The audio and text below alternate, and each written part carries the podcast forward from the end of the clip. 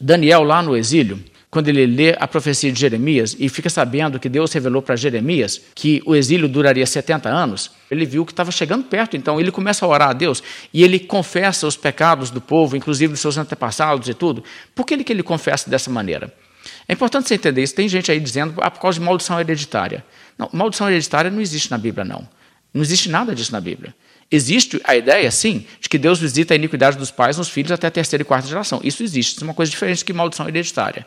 Isso é o tipo de coisa assim, você colhe consequências dos pecados dos seus pais e Deus não reverte. Não, isso é totalmente real, totalmente real. É, por exemplo, tem gente aí hoje que está em casa, desamparado, porque o pai está na cadeia porque praticou um crime. Está afetando a vida do filho? Afeta o filho, o neto, o bisneto. Pode ter certeza que vai afetar. E Deus faz o mundo ser assim. Você faz a coisa certa, você deixa um legado de bênção. Você faz a coisa errada, você deixa também consequências, mas consequências de más ações não é a ideia da maldição hereditária que tem aí.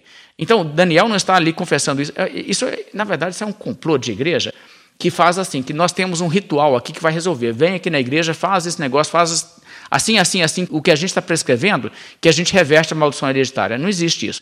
E essa consequência dos pais dos filhos, que o pecado vai ser visitado, isso também não tem como você reverter. Isso aí não é uma coisa que você pode fazer um rito na igreja, fazer uma corrente, uma campanha, não sei lá o quê, né? fazer uma novena. Não vai dar certo, não. Nada vai reverter. Se existe esse tipo de coisa, que os pais fizeram coisas erradas, o que você vai fazer? Você vai simplesmente dizer assim para Deus: Tá certo, Deus, o Senhor está totalmente justificado em agir assim mesmo.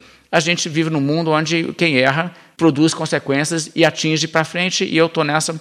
Tá beleza. O que importa é a salvação da minha alma, mais do que qualquer outra coisa. É assim que você vai lidar com isso. Você não vai quebrar isso aí. Né? Mas tá. É um detalhe que eu quero falar, porque as pessoas pegam esse fato que Daniel fez oração confessando os pecados dos seus ancestrais como se fosse uma coisa desse tipo. E não tem nada a ver. Ele estava confessando por quê? Porque Daniel entende. É que a nação tem que guardar a aliança.